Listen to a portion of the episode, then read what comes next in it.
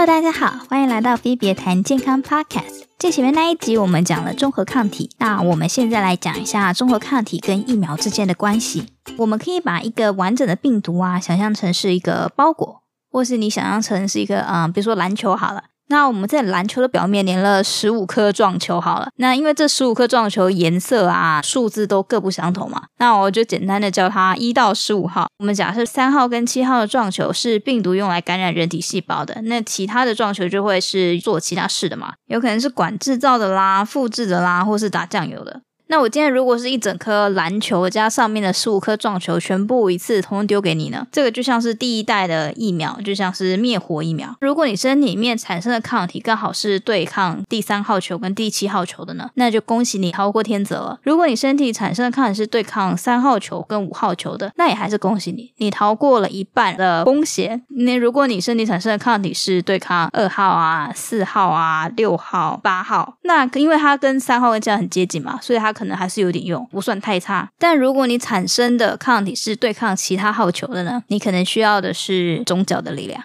如果是前面讲过的第二代疫苗呢，那就是把三号球跟七号球直接从这十五颗球里面挑出来，然后呢，我们在体外就可能是工厂或什么的制造这个三号球跟七号球，然后我们把这两颗球的蛋白还有佐剂啊什么混合在一起，然后一次都打到人体里面，这样我们身体里面如果产生抗体的话呢，照理说就会是对抗三号球跟七号球的抗体嘛，它就会是综合抗体。那如果是第三代疫苗的话，它又更进阶。就我们直接把三号球跟七号球产生这些蛋白的基因，把它剪下来，然后把它贴到比如说 mRNA 的载体啦，或是腺病毒的载体，重组之后呢，把这个载体跟这个基因混合，然后一起丢到人体里面，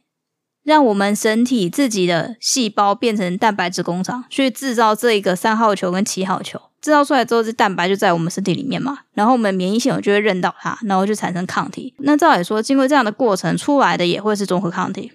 这种从一大包个篮球加十五颗撞球变成两颗球，再变成两颗球的基因的这种做法呢，就是疫苗的特异性。照理说，它的专一性应该要越来越高。那么，对抗三号球跟七号球的抗体，我们就叫综合抗体，也可以勉强算上对抗二号、四号、六号、八号球的抗体。反正任何可以阻断感染途径的抗体都叫综合抗体。那么，其他的抗体呢？它们就不是综合抗体，我们也可以叫它们是一般的抗体，或是英文的话是叫 antigen-specific immunoglobulin。它们也是可以咬住细菌，然后让先天免疫系统来消灭这些入侵者。但不好意思，它们跟人体会不会被感染一点关系都没有。今天这一集因为时间关系就先讲到这里，希望你喜欢，我们下次见。